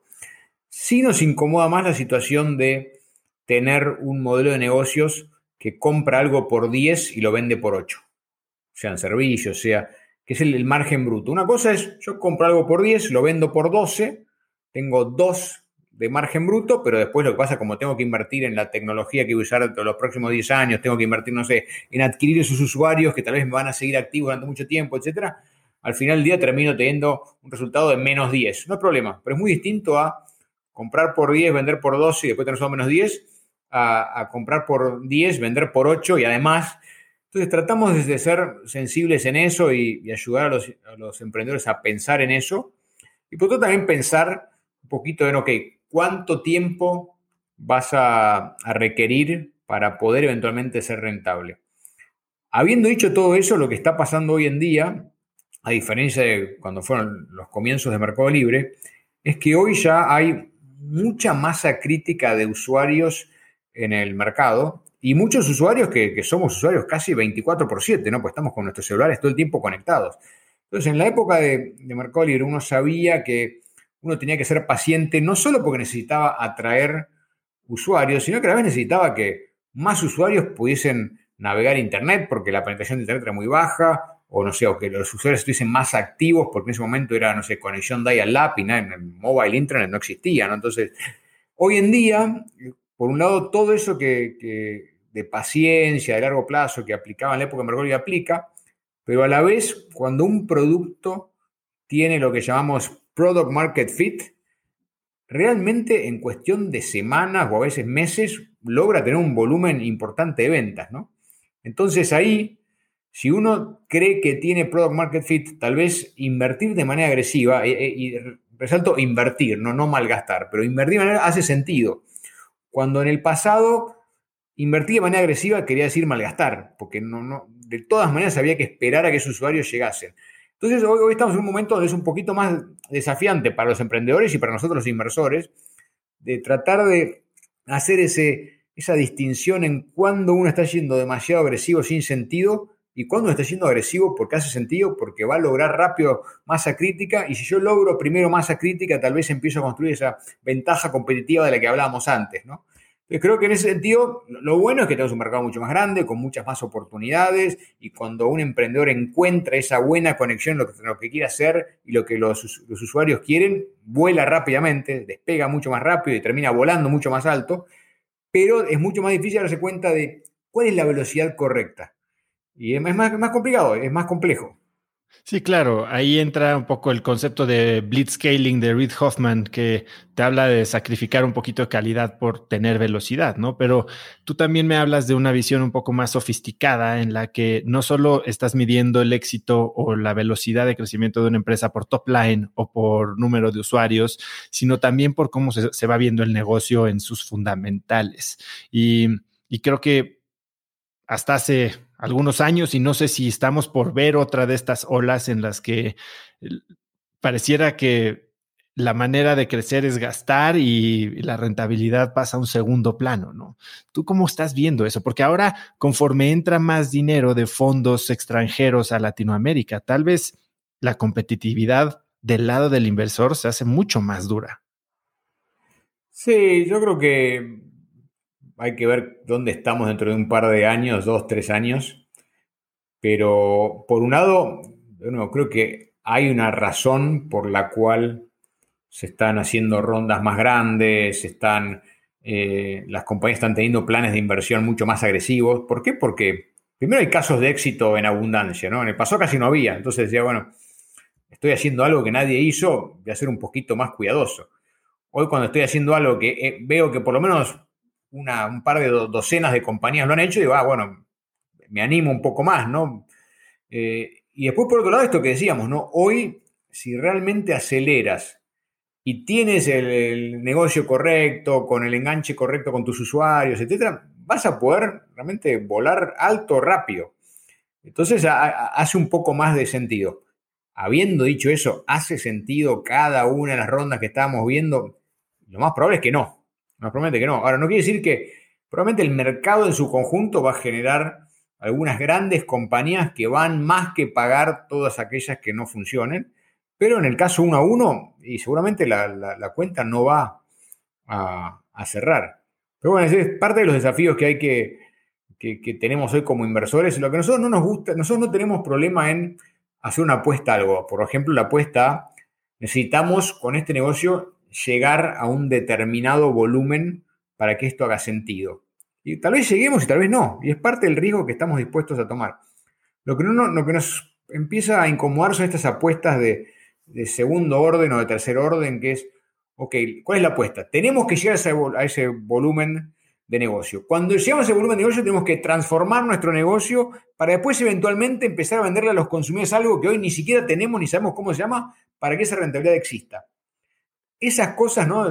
Cuando uno pone risk over risk over risk, es exponencial el, riesgo que uno está asumiendo y no nos gusta. Ahora, el riesgo este de necesito llegar a 100 millones de usuarios para que esto haga sentido, y bueno, tal vez estamos dispuestos a correrlo. Lo que no queremos es que tenemos que llegar a 100 millones de usuarios para después ofrecerles algo que hoy no tenemos. Entonces ahí ya el riesgo es de dos cosas, ¿no? Porque ni siquiera sabemos qué es eso que tenemos que ofrecerles o si vamos a poder proveerles de ese servicio, de ese producto que queremos darles a futuro. Ahora, tú eh, asesoras a muchos founders, incluso algunos en los que no inviertes, y, uno de los consejos que das constantemente es no centrarse en el número de la evaluación a la hora de cerrar un deal, porque como tú lo dices, es el inicio de una bola de nieve que puede destruir tus planes. ¿Puedes elaborar un poco? Sí, yo creo que es, es un, la ronda de capital es un componente mal en, más en un engranaje de infinitas consideraciones que el founder tiene que tener. Y lo más importante es ir colocando cada engranaje en el lugar correcto, con la calidad correcta, y cerrar una ronda de financiamiento eh, con el partner correcto es muy importante. Con el partner incorrecto es una pesadilla, es una pesadilla. O sea, realmente eh, en el momento de que tal vez alguna cosa no empiece a funcionar tan bien, ese partner incorrecto se corre de, la responsabilidad de tratar de darle un poco más de capital a la compañía Y eso no solo es malo porque le saca a la compañía la, capacidad de tener esa línea de financiamiento que le daría ese inversor, sino que también le manda una señal al mercado de, ah, quien está dentro de la compañía no quiere poner capital, nadie más quiere poner capital. Entonces realmente es, es, muy malo eso. Entonces a veces los, los founders se, obsesionan con la evaluación. Obviamente, si hay dos fondos iguales y las condiciones son las mismas, pero uno te ofrece una evaluación más alta, está perfecto que el founder eh, tome esa evaluación más alta. O si tienes un fondo mucho mejor, pero te ofrece una evaluación que es el 10% de otro fondo que es peor, pero que al final del día te da mucho más capital. Y bueno, ahí uno tendrá que hacer la, la cuenta un poco subjetiva de si con tanto más capital puedo suplantar la falta de, de apoyo correcto, de signal incorrecto. Y, y en esa nunca hay una respuesta correcta, pero se entiende perfectamente esa conclusión. Lo que yo no, no comparto es esta obsesión por, por llegar a, a, una, por ver la ronda casi como el fin de algo cuando es nada, es un medio para, y a veces sucede que una ronda un poco más modesta, siempre dentro de rangos razonables, ¿no? Una ronda un poco más correcta, con el socio correcto, hace que la siguiente ronda se potencialice muchísimo más porque en esta industria son todas señales que uno va mandando. Entonces, por un lado, las señales qué tal anda el negocio, pero por otro lado es también quién te está apoyando y qué convicción tiene ese que te está apoyando. Entonces, cuando uno a veces termina diciendo, ah, hago una ronda buenísima en evaluación y no sé qué, pero con un socio que más o menos, entonces cuando va a la siguiente ronda, después el neto termina siendo negativo. Entonces, nosotros son, otra vez, modelos bastante imperfectos de decisiones pero donde uno tiene que mirar el todo, entender que esto es una maratón y que tal vez a veces lo que no parece lo más óptimo de corto plazo termina siendo muy bueno a largo plazo. Hay que bailar el baile, ¿no? Hablábamos hace un momento de fund makers, eh, estas empresas que te retornan tu fondo 10 veces. Y, te oí decir que bueno, pues para tener estos fund makers hay veces que tienes que invertir en cosas en las que no estás tan seguro porque duele más perdértelas. Y ahora conforme hay más capital y más jugadores en el mercado, a veces parece que entra este, esta dinámica de FOMO. ¿Cómo evitas tú caer en el FOMO? Porque me queda claro que Kasek tiene una tesis de inversión totalmente planchada, pero seguimos siendo humanos. No, está, buenísimo el punto. Eh, nosotros hacemos un esfuerzo realmente proactivo de no caer en FOMO. Y como bien dices, lo, el Homo sapiens tiene una, la naturaleza te lleva al FOMO, ¿no? Porque somos seres relativos, ¿no? Hay infinitos estudios que demuestran que nuestra felicidad depende más de lo que le pasa al de al lado de que lo que nos pasa a nosotros en, realidad, ¿no? Entonces, eh, tenemos que un esfuerzo proactivo para hacerlo. Probablemente creo que lo hacemos y lo hacemos muy bien y tratamos de definir qué nos gusta y por qué, qué no nos gusta y por qué. Lo cual no quiere decir que uno después se va a encajonar en eso y nunca va a salir. Si después empieza empiezan a venir datos que nos hace cuestionar lo que pensamos, vamos a revisar nuestra eh, decisión y tal vez algo que pensábamos que era atractivo, después nos damos cuenta que no era atractivo y, lo abandonamos, o al revés, algo que al principio decimos no nos interesa, nos damos cuenta que nos habíamos equivocado y lo miramos. Eso no, no hay inconveniente, pero sí tratamos de no actuar porque otros actúan, ¿no? Esto, ah, no, no, no puedo perderme tal cosa. Si nos parecen que estas cosas que decíamos, ¿no? El margen bruto no va a estar en ese negocio porque no entendemos cómo va a funcionar los economics de ese negocio, no nos metemos. Si nos parece que al final del día este negocio va a necesitar tres vueltas en el futuro y no una, sino, ah, bueno, además de volumen necesitamos ofrecer algo que no sabemos qué, si puede, además de eso tenemos que armar un negocio arriba de eso que ni sabemos por dónde va, preferimos no meternos. Entonces, realmente nos mantenemos muy, muy eh, disciplinados en eso y tratamos de hacer las cosas porque nos convencen. Y si algo nos convence, al revés, a veces hay fondos que dicen, bueno, yo voy a de-risk esta inversión, en vez de poner, no sé, 10 millones de dólares, pongo 5 con alguien. Nosotros no, si, estamos convencidos, queremos poner 15 para realmente tratar de tomar la mayor porción de, la, de esa compañía que podamos. Y, si no estamos convencidos, preferimos no apostar. Esto de, como, dicen los americanos, estar medio embarazado, no, o nos embarazamos o no nos embarazamos, ¿no? Pero no nos queremos quedar en el, en el medio. Y esta industria es muy, muy de eso, ¿no? Uno tiene que actuar con convicción, pero volviendo a, tu punto inicial, que era esto de fan makers versus cometer errores, la mayoría de las decisiones que tomamos no, no son por consenso. No es que estamos todos de acuerdo y las votamos todos eh, alrededor de la mesa diciendo qué bueno esto, sino que no, hay un par de personas del equipo que están muy convencidas de eso y no hay nadie del equipo que esté muy convencido de lo contrario. Entonces, tiene que haber un par de sponsors ahí que realmente se pongan eso al hombro y lo quieran llevar adelante y se quieran involucrar con esa compañía. Y no tiene que haber ningún detractor realmente vehemente que diga esto me parece una locura. Y así es como hemos hecho la mayoría de las inversiones. Ahora, eh, cuando uno invierte en la compañía errada, que, que, es parte del negocio, ¿no? Y como hablábamos antes, el negocio al final del día no viene de, de 20 compañías sobre 20 compañías, sino viene de 2 sobre 20. Entonces, tenemos que realmente encontrar esas dos joyas para pagar eh, el, retorno que queremos tener para nuestros inversores. Entonces, cuando uno invierte en la compañía errada, lo que uno pierde es lo que invirtió en la compañía, no hay más que eso. No es que uno está, no sé, en algún esquema medio de productos financieros sintéticos donde pongo 10, pero después puedo terminar perdiendo 1000. No, acá si pongo 10, peor de los casos, pierdo 10. Ahora, si yo encuentro la compañía correcta, pongo 10 y tal vez puedo sacar 1000. Entonces, el costo de invertir en lo incorrecto es simplemente el costo de lo que coloqué. Eh, el costo de no haber invertido en la compañía correcta es infinito. Esa compañía puede seguir subiendo y subiendo y subiendo. Entonces, eh, eso también hay que entenderlo eh, en, en, esta industria y, y de nuevo estar muy abiertos a equivocarse, porque lo que va a pasar es que la mayoría veces va a estar equivocado. Lo que tiene esta industria es que tenés que estar muy en lo cierto unas pocas veces. Pero esas pocas veces tenés que estar muy, muy, muy en lo cierto. Y eso es lo que termina siendo un buen fondo. Aquel que estaba muy, muy, muy en lo cierto tres, cuatro veces y después se equivocó 25 veces. No pasa nada. Dime algo, Hernán. Ustedes hacen postmortems de, las empresas que, se doblan, ¿no? Que desaparecen. Y probablemente hacen postmortems también de los éxitos. Bien dicen que el éxito es un, muy mal maestro, ¿no? Porque como que te fue bien y no lo volteas a ver. ¿Ustedes cómo, cómo analizan sus éxitos? Está espectacular lo que decís porque es algo que hacemos exactamente eso, justamente para tratar de mantenernos honestos, porque la tendencia natural es analizar qué pasó acá que me fue mal.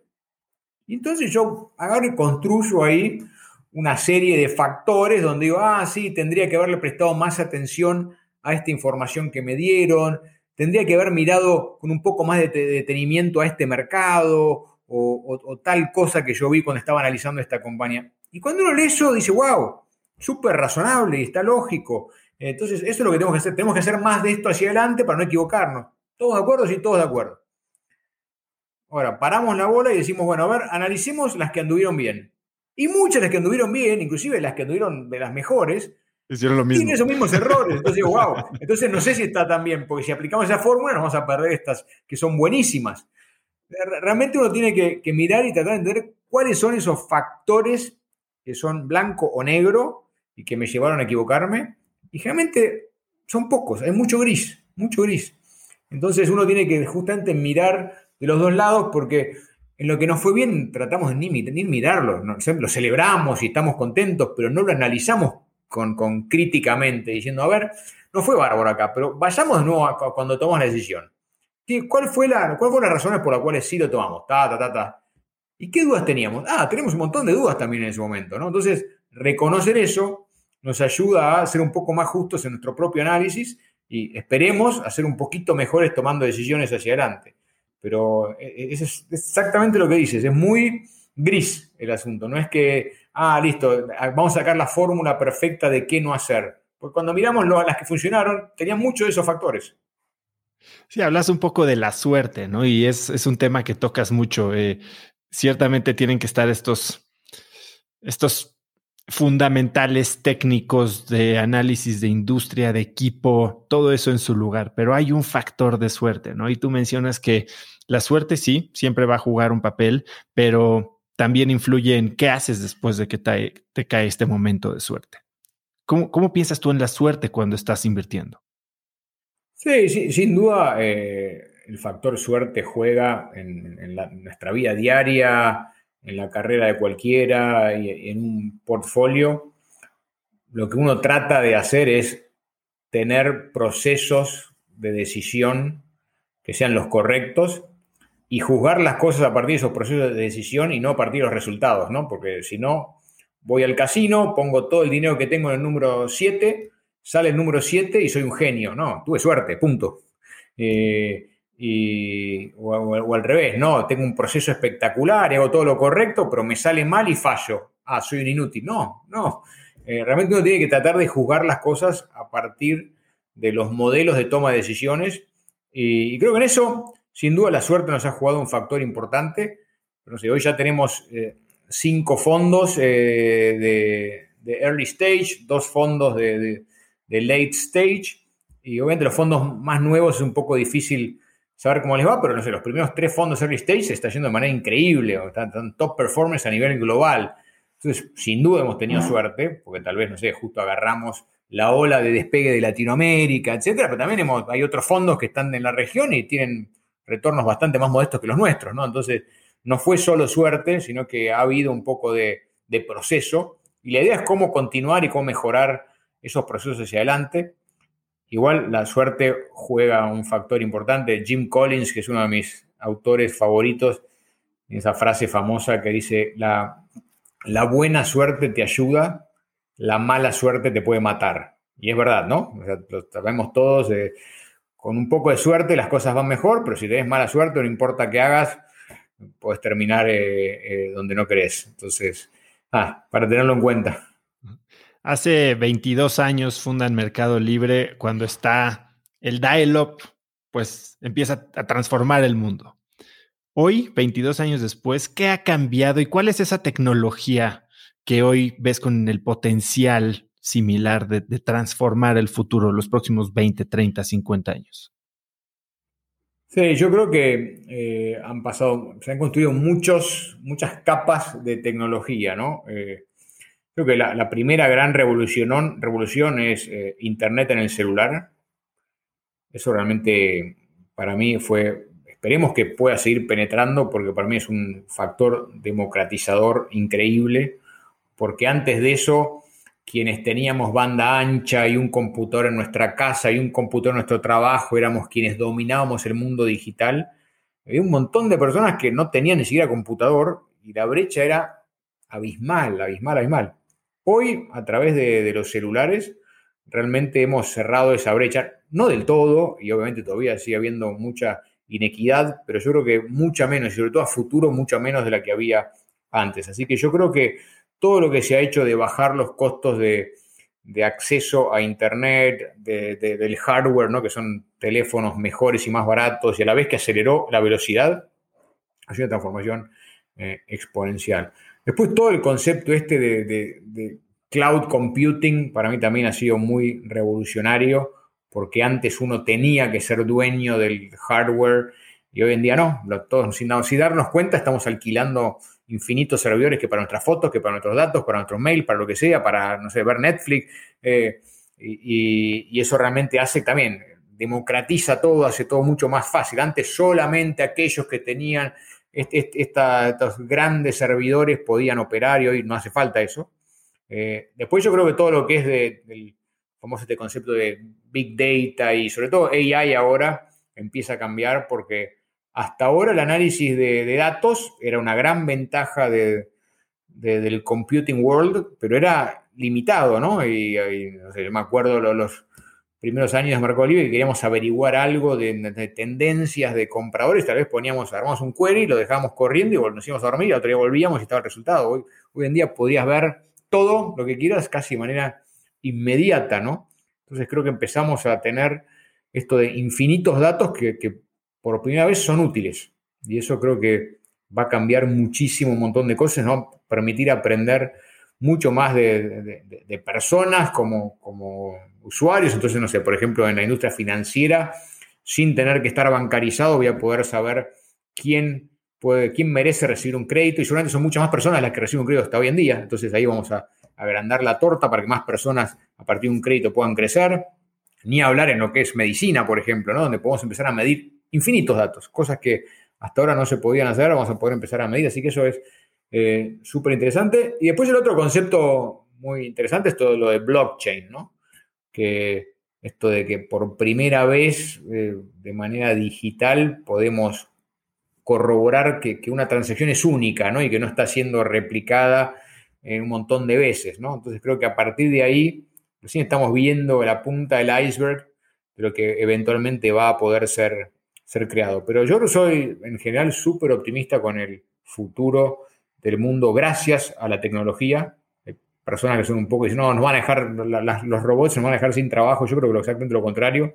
Yo creo que si miramos hoy cuáles son los principales problemas que tenemos en el mundo, es, no sé, calentamiento global, yo creo que se va a resolver a través de tecnología, de paneles solares, de, máquinas más eficientes. No es que vamos a todos bajar el consumo y lo vamos a solucionar, sino que creo que la única manera de solucionarlo es con, más Elon Musks en el, en el, mundo haciendo paneles solares más, más eficientes y, yendo a energía renovable 100%. O sea, inclusión financiera es uno de los grandes eh, problemas que tenemos en el mundo y yo creo que justamente a través de la tecnología vamos a poder resolverlo porque vamos a poder, como decíamos antes, analizar mejor el, el riesgo crediticio de las personas y por otro lado distribuirlo mucho más barato. Entonces todo el mundo tiene acceso Educación y salud lo mismo, son dos áreas que hoy de alguna manera marcan una brecha muy grande entre las personas que pueden y las que no pueden y todavía no estamos cerrándolo, pues estamos empezando a cerrarlo con cuestiones de, educación a distancia, educación a través de, Internet, lo mismo con,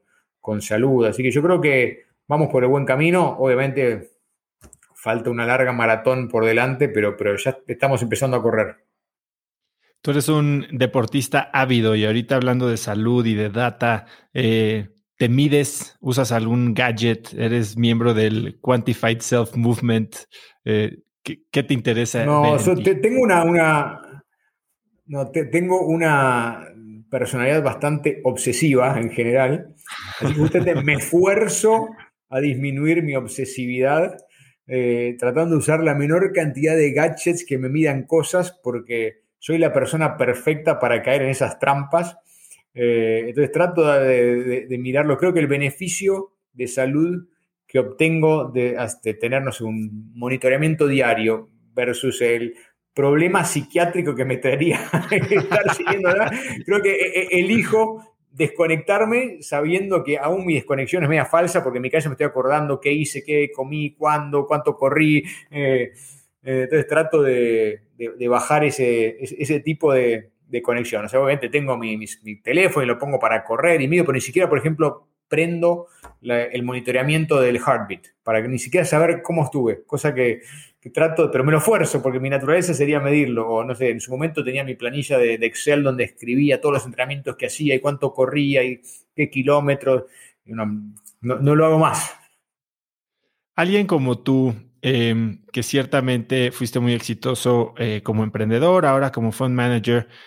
¿Cómo, y no sé si quieras compartir esto en, términos porcentuales, cómo inviertes tú a manera personal? Sé que mucho debe estar amarrado en tus fondos, pero ¿cómo diversificas? Sí, trato de... A mí me gusta mucho el modelo de inversión de los endowments. Son los fondos de inversión de las universidades americanas este famoso inversor Stensen, que, que, lamentablemente murió hace poco, que revolucionó un poco esa industria, que era quien manejaba el endowment de Yale. Y, me gusta mucho esa visión de, largo plazo, de casi que invertir 100% en equity, invertir una parte importante en activos alternativos, siempre y cuando uno tenga acceso a, a activos alternativos de calidad. ¿no? El gran problema es que la mayoría de, los inversores no logran llegar a activos alternativos de calidad. Entonces, frente a no tener calidad, prefiero ir por la mitad de, por el carril del medio de la avenida más eh, normal, que vamos a poner un poco de bonos y un poco de, acciones, índices de bajo costo. Pero en general, eh, no, trato de seguir ese modelo, de ir todo a equity. Obviamente invierto mucho en tecnología, porque estoy en este mundo, porque invertimos en nuestros propios fondos, pero también me gusta, entonces invierto en otros fondos y, y solamente tengo una, un portafolio bastante más tirado hacia tecnología versus lo que sería un endowment, pero trato de seguir con la inversión de mirando el largo plazo, no, no el corto plazo. Eh, no, no, no, tengo casi bonos, renta fija, esas cosas. Creo que en el, en el largo plazo. ¿Inviertes en real estate? Ah, algo poco, muy poco, muy poco. y en general eh, las inversiones que he hecho en real estate fueron las únicas que me ha ido realmente mal. Ahora cuéntame un poco, en los próximos 12 meses, ¿qué es el proyecto que más energía, enfoque eh, va, va, a requerir de ti? Bueno, acabamos de levantar un billón de dólares de fondos nuevos, así que tenemos que empezar a construir ese portafolio. Así creo que una gran parte lo va a llevar eh, esa, esa, iniciativa. Eh, después estamos también eh, trabajando bastante un par de ideas algo innovadoras que cuando hagas el próximo podcast en, en seis meses te la comento, todavía no, pero, también creo que nos, nos, nos, va... Estamos siempre tratando de, de ver qué es lo que podemos hacer más allá, ¿no? y tenemos un, par de ideas súper interesantes que vamos a hacer desde CASEC. Así que eso también me está, no, no, no consumiendo, porque consumir parece negativo, pero estoy apasionado por eso y estoy dedicando mucho tiempo porque estoy aprendiendo. Eh, creo que realmente en el futuro el impacto que va a tener eso para la región en general y para CASEC en particular. Suena muy interesante y ya tendré que buscarte para que me cuentes, Hernán. ¿Qué es lo más valioso que has aprendido de ti en los últimos 12 meses? Han sido 12 meses, bueno, ya un poco más diferentes, por decirlo menos. ¿Qué te ha dado a ti? Eh, sí, la verdad que ha sido un eh, aprendizaje para todos, un tiempo de, reflexión muy por arriba del que generalmente solíamos tener. Y yo, por un lado, soy una persona que fui emprendedor, eh, invierto en la industria que se considera de riesgo, entonces estoy muy relacionado con lo que es la incertidumbre, pero a veces mi vida personal planeo todo para los próximos cinco años. Eh, un poco con esta obsesión que hablábamos antes, ¿no? De saber exactamente qué voy a hacer. y realmente, por un lado, no, lo que ha sucedido nos ha dado a todos un, baño de humildad, de decir, eh, hay muchas cosas que están totalmente fuera de nuestro control y no podemos controlarlas, ni siquiera soñar, intentar controlarlas. Entonces creo que tenemos que, de alguna manera, eh, abrazar la incertidumbre también en la, vida personal, en estas cosas y, y llevándolas día a día, ¿no? Creo que ha sido un gran aprendizaje todo eso. Creo que el neto para quienes estamos en esta industria ha sido muy positivo, más allá de, la tremenda tragedia que, ha sido el COVID, ¿no? Y la cantidad de muertes que ha generado, y, aparte también el punto de vista económico, el PBI del mundo es, más chico hoy de lo que era hace 15 meses, ¿no? Entonces, y eso implica que hay personas que la están pasando mal. Pero para quienes estamos en la industria de la tecnología ha sido bastante benévolo toda esta aceleración hacia el mundo digital que se produjo. Hernán, y para cerrar, porque sé que te tienes que ir, si pudieras escribir un mensaje en el cielo para que millones de personas lo vieran, ¿qué diría? Oh, para que millones no lo vean, tengo que pensarlo bien, pero yo diría que eh, hacer dos mensajes. Eh, uno es que, que sean optimistas con, con el futuro, Creo que hay, visiones a veces apocalípticas y yo creo que no, que, seamos optimistas con el futuro, que, a través de tecnología y lo que estamos aprendiendo como humanidad creo que, nos va a llevar por el camino correcto. Y, por otro lado, que eso no sucede solo, ¿no? Entonces que cada uno con nuestro granito de arena tenemos que caminar en esa dirección. Hernán, ha sido un verdadero placer platicar contigo. Eh, Eres un crack, lo que están haciendo en CASEC, lo que el, fenómeno que ha sido Mercado Libre, la empresa que fundaste, es innegable y las lecciones que tienes para compartir, no solo con tus emprendedores, sino con toda la gente que va a escuchar esto, la verdad es que son invaluables. Te agradezco muchísimo. ¿Dónde puede contactarte la gente? Sé que eres alguien muy reservado, pero si quisieran ponerse en contacto, hacerte llegar un mensaje. No, creo que lo, lo más fácil es info at casec.com. Todos los mensajes que llegan ahí los leemos. Eh, y si no, por, LinkedIn es, fácil también acceder a, mí. Perfecto. Hernán, ¿algo que quieras agregar?